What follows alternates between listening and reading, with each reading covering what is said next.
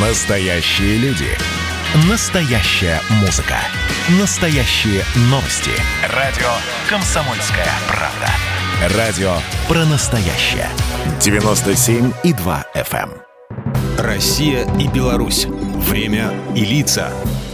Здрасте, здесь Бунин, и сегодня про лазеры, компьютеры, про IT-коммуникации и научное развитие. Одним словом, про белорусский парк высоких технологий. 22 сентября 2005 белорусским президентом был подписан декрет номер 12 о создании парка высоких технологий в Национальной академии наук Беларуси. Вообще, в последние несколько лет этот сектор республики получил серьезную государственную поддержку и стал одним из приоритетных направлений экономики страны. Собственно говоря, сам парк это не какая-то там прогулочная локация с аккуратными деревцами, фонтанами, киосками с мороженым, а специальный налогово-правовой режим для развития IT-бизнеса. Он не является свободной, специальной или особой экономической зоной, а представляет собой юрисдикцию, которая функционирует по принципу экстерриториальности – Зарегистрированные в парке компании и индивидуальные предприниматели могут пользоваться предоставляемыми им преференциями независимо от места расположения их белорусского офиса. Белорусская IT-отрасль составляет сегодня значительную часть экспортной копилки, тем более что компании высоких технологий притягательны и для иностранных инвестиций, что позволяет Беларуси по многим позициям опережать Россию, США, Китай, Индию, Японию и Южную Корею по экспорту компьютеров компьютерных услуг на душу населения.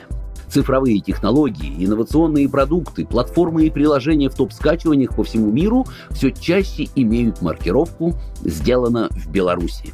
IT-сектор активно интегрирует в мировую экономику и плотно занимает там высококонкурентные ниши, а парк высоких технологий – это уникальная возможность для увеличения продаж и качественной динамики развития общества. У компаний, которые используют юрисдикцию парка, только за последние полугодия экспорт составил почти миллиард долларов США, а это суммарно превышает даже экспорт таких четырех флагманов белорусской экономики, как Гомсельмаш, МАС, МТЗ и БелАЗ. Больше половины сотрудников компаний, являющихся резидентами парка высоких технологий, молодежь, выпускники белорусских вузов.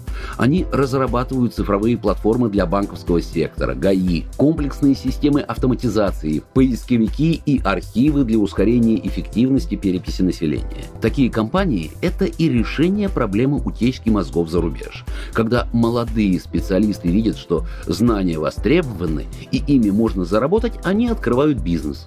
И это колоссальный стимул. В республике остаются и люди, и налоги. Программа произведена по заказу телерадиовещательной организации Союзного государства. Россия и Беларусь. Время и лица.